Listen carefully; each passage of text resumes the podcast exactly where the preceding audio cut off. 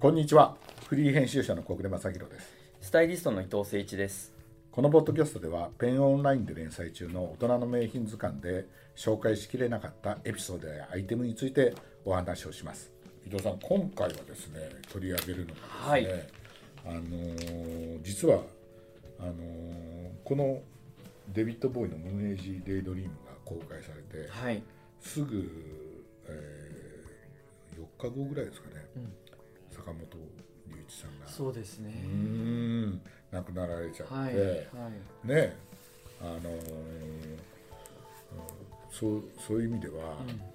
どうしても私そういうデビッド・ボーイっていうと「戦場のメリークリスマス」を思い浮かべちゃうんいで、や、僕もそうですよ。うんんうん彼が出た映画の中でも、彼い今異色 異色異色ですよねあ大島渚さんはすごいやっぱりすごいねすごいですね。うん難解すぎて、うん僕一番初め見たの小学生ぐらいだったかな。センメリを見たのはい。ももうわっけわかんないですよ。ううんだよね高学年ぐらいでまあちょっとあのあー映画好きのそのいとこと一緒にうんあの単館単館映画のあのクリスマス見に行ってあのもっとあのどどんちゃんどんちゃんするかなと思ったら、うん全く戦争のシーンがないんだもんねないっていう、そうだよねであとセリフ何言ってるのかわからない、うん、そうだよねででもいまだにな今の年自分になってもうんあなかなか難解だなっていうそうだよね、だよねもうそれぐらいデビッド・ボーイプラスその坂本龍一さんうんと、っていうのはもうあの戦場のメリークリスマスうん音楽的にもそうですけど、うんですよね、はい、その伊藤さん印象あはりますね。おっしゃるように、はい、あの出てる俳優さんたちも、うんまああのねビートたけしさんとそかうですね。ねあと何あの坂本龍一さんだってそれまで映画なんか出たことないわけじゃないねであとジョニー大倉とかさはい、俺改めて見てびっくりしたのはあの三上寛とかさそうですねう。ん、あのそうですうんね。フォークシンガーだからさ、元はさ、いいうん、とか内田裕也さんとかさ石か田っゆ也さんもかっこいいですよね。こいいよねだからその何キャスティングがすごいっていうかさ それがねやっぱりあのすっごい印象に残るしすっごい印象的に残りましたうね。んであそこにデビッド・ボーイを持ってきたっていうのうはんすごいよね。はい。うんでねなんかいろいろねあの調べてったら、はい。なんかあのビートたけしさんがやったねうん。原っていう役には、うんあの尾形健さんとかね勝新太郎さんとかに声かけてねそうなんですそうね。それ。で坂本龍一さんがやった世の井っていう役は、うんうん三浦友和さんとかうん沢田研二うん。にも声をかけてるとかっていうはいはいあ。のウィキペディアかななんかに書いてあったけど、はいでロレンス役、はいあのうーんあのえっとトム・コンティがやってるからトムコンティそうですんねやってるんだけど、それはねジェレミー・アイアンズうんうんうん。に声かけたんだけど、そのそうなんですね。うんあのすごいでしょ、すごいですね。うん、ででもでデビッド・ボーイがやったさジャック・セリアス、ジャックセリアス。はい。もっとすごいよロバート・レッドフォードああ。ニコラス・ケイジそうなん。声かけたっていうう、んでもあのデビッド・ボーイはあのあれですってあの彼がブロードウェイでやったん「エレファントマンエレファントバーはいはい」。ね「エレファントマン」の舞台やってんだようね、んうんを大島渚さんが見て、うんうんあのすぐボーイだって言って、でボーイはすぐ撮影あの出演を快諾して2年間スケジュール空けて待ってるんだっていう技術があったあよあそうなんですねだからやっぱりでもさうんロバート・レッドフォードとかニコラス・ケイジがさあそこに入ったのとさデビッド・ボーイだと全然違うよねうん、違いますねうんう、んだからさデビッド・ボーイとさあ坂本龍一がさこうあそこにいて、あの有名な、んほらあの保護にキスする場は面いとかあるじゃないですか、はいはいああいうのが成立するからさ、その伊藤さんが感じたようにさ、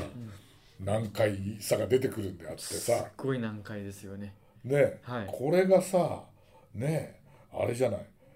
沢田研二とか三浦友和とさ、うんデビッド・ボーイがしたんだけどさこう違うじゃないですか、 違いますね。うんうんだから坂本龍一さんもすごいこうなんていうのかなあのあれだよねこうこう中性的というかさうん中性的って言い方もおかしいななんかなんか不思議な役どころなんだよね。そうですねう。んううんん。うんとにかく奇妙なんですよ。あの映画は。うんだよね。はい。うんでそこにあのー坂本さんのやっぱ「戦場のメリークリスマス」の曲が流れるのがやっぱすごいですよね。そうだよね。いろんなバージョンがあるんですけどね。うんそうだよね。はいあのなんか駒落としみたいになって出るじゃない。はい。 あれはなんかカメラの故障でだったんだってね。そうなんですだか。からあのいわゆるあーポンって真っ暗になるっていうのはあそういうことあなんのですね。撮影されてないから駒落としにそうかせざるを得なかったらしいですよ。そうかスケジュール抑えるのすごい大変だったんですようん、ね。 24コマ中ね 8, 個8コマぐらいしか取れてないから、はいはいだからコマ落としにせざるを得なかったとかっていう、とにかくすごいスピードでと撮ったらしいですようね。んそうどこで撮ったって書いてあったかななんかねすごいよね、うんで、まあ、あの映画をちゃんともう一回見て私はねあ最初見た時気づかなかったけどえデビッド・ボーイ首にスカーフ巻いてるっつって思ってあれね前見た時は全然気づかなかった、うんそのやっぱり伊藤さんじゃないけど、うんもうあまりにも難解難解っていうかどうやって理解したらいいのかっていうことを理解するために、うんうんそっちに頭使ってたから。はいはい。デビッド・ボーイの格好なんか見てないけどねあのいわゆるオリーブグリーンのさ、うんあのーうんミリタリージャケットに同色のうんスカーフを巻いてるんだよはいね、はいそうですね。あれってさ俺思うんだけど、あれあれでしょ場所がさ設定とすればジャワですもんね。ジャワジャワと島どうでしょ、はい。だからさまあ暑暑いから巻いてるかもしれないああいう格好ってあんまりしないじゃないそうですね。はい。うん。ね、証拠役っていうのもあるから。うん、その気品を出したかったのもあるかもしれないですけど、ボーイだからひょっとしたら巻いたのかなっていうっていうさ勘繰りもはいはいしたくなる、はいじゃああの中であのいっぱい捕虜がになるわけ、うねんでボーイも捕虜だし、はいあのトム・コンティがやったローレンスねそうです、ね、もう捕虜なんだ捕虜ですもんねでも捕虜の中であんな格好してるのはボーイだけで、はいはいはいあれがあるかないかっつったら、うん全然違うよねあとはやっぱり金髪ですかねあの中であのこのアーミーグリーンにあのイエローがうんとっても鮮烈で、あもう本当あボーイイコールっていう感じになりましたよね、そうだうよね、ん、あーなるほどね、不思議な証拠としてうんでそれに世の役の坂本龍一が惹かれるね、てるっていうあのなんかあのねあの魅力を感じるんだけどそ,、そううですねいうふうには立場上言えないかうら、んねっそうなんですよねていう、はいそのもどかしさみたいなのを、はい坂本龍一があのまあね事例やってるのかどうかわかんないけど、すごいすごいすごいよね。そうなんか表情口元の表現力もなんか坂本さんもすごいなんか良かったですようねんあの時って、んもうあれですかね坂本龍一ってもう YM をヒットしてる頃あ多分化粧もしてたりとかしてたのかなあ YMO ってもうね1978年に結成されてるからです「よね戦場のメリークリスマス」って82年で,、はいそうですねで YMO があの解散するのがさ83年で、はいその後何回かあのふあの復活をと遂げるんだけど、うんうんうんだからいわゆる盛り上がった後だ。うんあそうと、ですね落ち着いた頃にはいはいこれに出るんだけ出ど、てでもあれでしょ確かあの坂本龍一はこれで、あの音楽もやれるならっていうんで OK したんだよね。映画音楽ですねううんんうん、でなんかいろいろ調べてたらあのあの坂本龍一はファインダーを一度だけ覗かせてもらった時に音楽が聞こえてきたとうんっていうふうに言ってるっていうね、でも名曲だよね結局ですね200時間以上スタジオにこもってあれ作ったらしい。ああすごいねえ、うんもうあのメロディーが流れると、あの映像も蘇ってくるし、すごいよねすごいですねそうだよねあの打ち込みとまたそのいろんななんかなんていうんですかねオーケストラとい,、ろんなものが混じってるんであの中にそれがまたあの映画のなんかこう不思議さもうん、うんどんどんこう迷宮入りする感じのあーだから映像と音楽と彼は役も中に入ってやってるんでそううん相当こう中に入ってうんできてると思うんですよねそうだよ音楽を作れてるっていうかうんこのね伊藤さんに教えていただいたあはいはい表参道のはいやっこさんやっこさんややすこさん高橋靖子さんの本の中にもデビッド・ボーイの 話がであのニューヨーク行ったはい時はいにはいちょうどデビッド・ボーイがエレファントマンをやっててうんうんその時にニューヨークで YMO もコンサートやってたんだだかああそうなんですらねもしかしたら接さ点あったっすね接点あったかもうん可能うん性もあるようねんありおました互いねうんだからああいうさ映画入ってもさん不思議なことをやれるってういうんさうん感じがね、うんするよね、うんまあそれで私があの伊藤さんに無理難題言って こいのやスこカーフないれっだてけに僕一週間かかありまらしたすいません本当になくてないんだよねないんだよねないんですよねでもさ絶対あると思ってた、うんうんあうんまああの結果そのあったんですけうど、んうんあの中田商店もう雨横一番初めにうんお問い合わせして、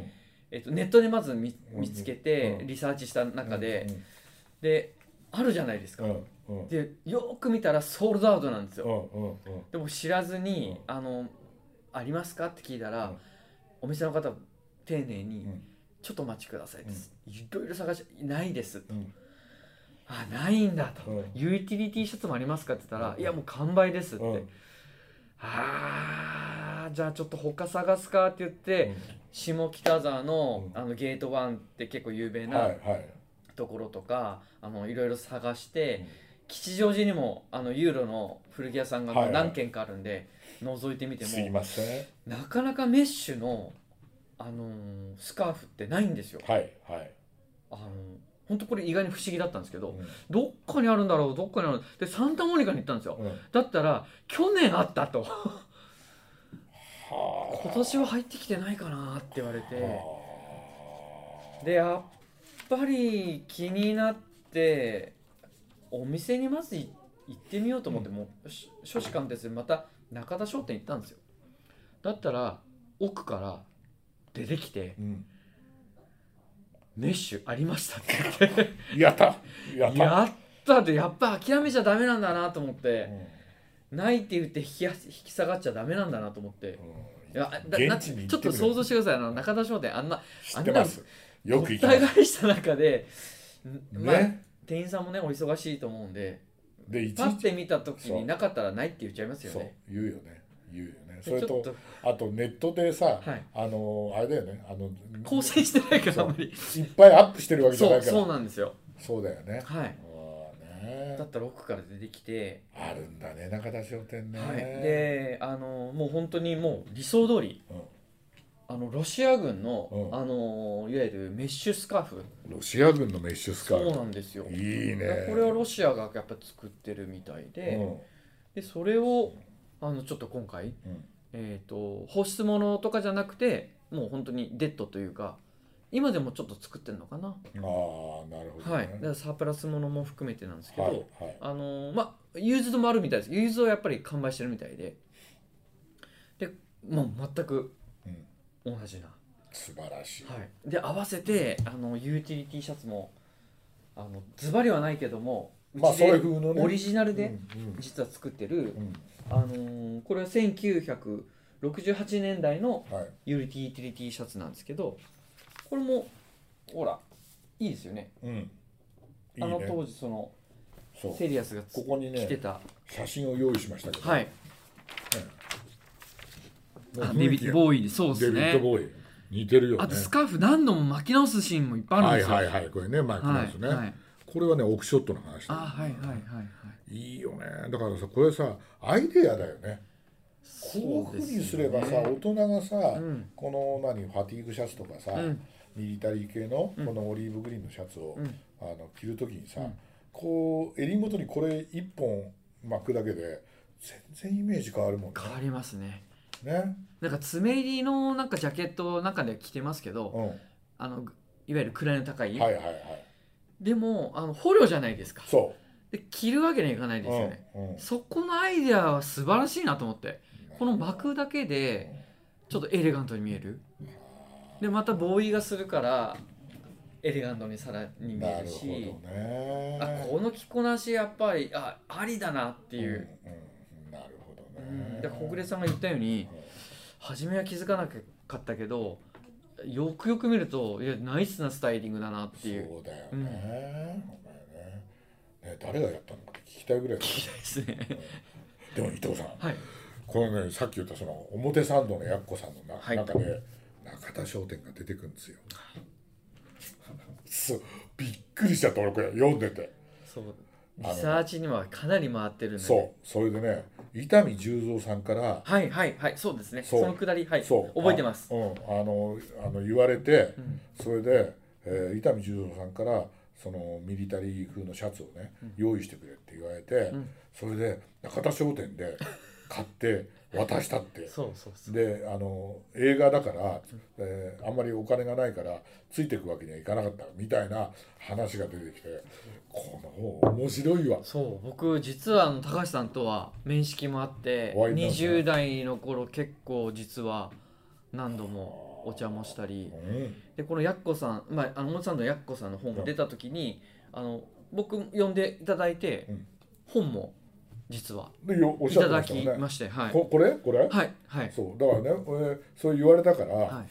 これ文庫版も出てんだよああ実そはうですねそうですうんねだけどやっぱりこっちの方がそいっいちだのろ方うがいい絶対いいだろうと思ってですねうん、もうあのこの間から話に出てるあのせ原宿セントラルアパートの 話とかさはいはいはいマドマゼル・ノンノのあ可愛いですよね話とかさ、うんいっぱい出ててさもう昨日ずっと読んでましたけどそうこんなに付箋つけちゃいました素晴らしいだから高橋靖子さんでも本当に僕らのもう大先輩でもありますけど、うんスタイリスト業界でも、あの初めてスタイリストというあ名乗っのた職業でいやあの確定申告されたっあていうのが結構有名あーで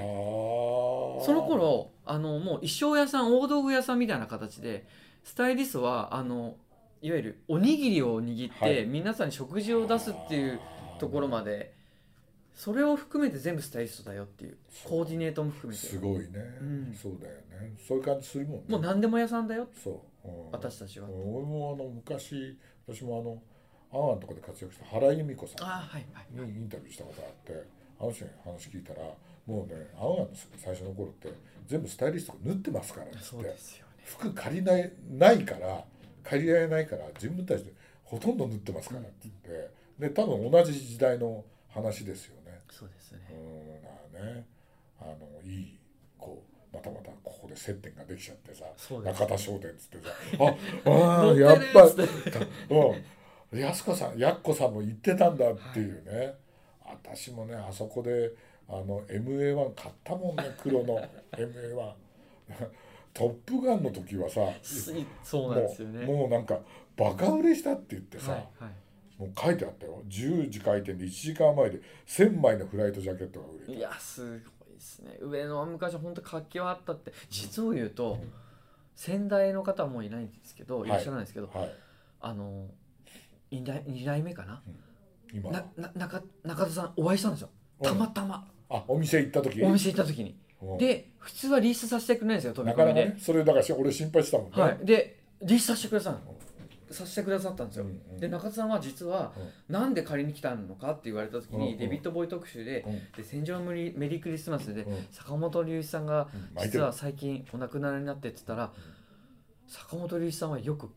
来てたらしいです中田商店店で僕は接客してたんだよって、えー、そんな話聞けちゃっていやで僕普段は僕ねもうお店出てないとうんだよねで今日若いたからまたまいたんだと。あーやっでぱりメールアドレスをいただいて、うん企画書をぜひくれとうであのお渡しししておお送りし OK ましたけど、もうもうその前にもうもういいその場で OK いただいてでさすがペンのことはねすごいよく知ってくださっててん一回インタビュー行きたいねいやなんかそれありですねうんそう思うん、う、うんで、坂本龍一さんは学生時代に本当にまあね芸大から、そうだよね近いからね、はい歩いていける頃だよね、うんで来たんだよなんて言ってえーなるほどね、そういう話されてましたすごいねいい話ですね今回はもう私の無理なんだよ聞きたいただきましたこちありがらこそとうございましたありがとうございました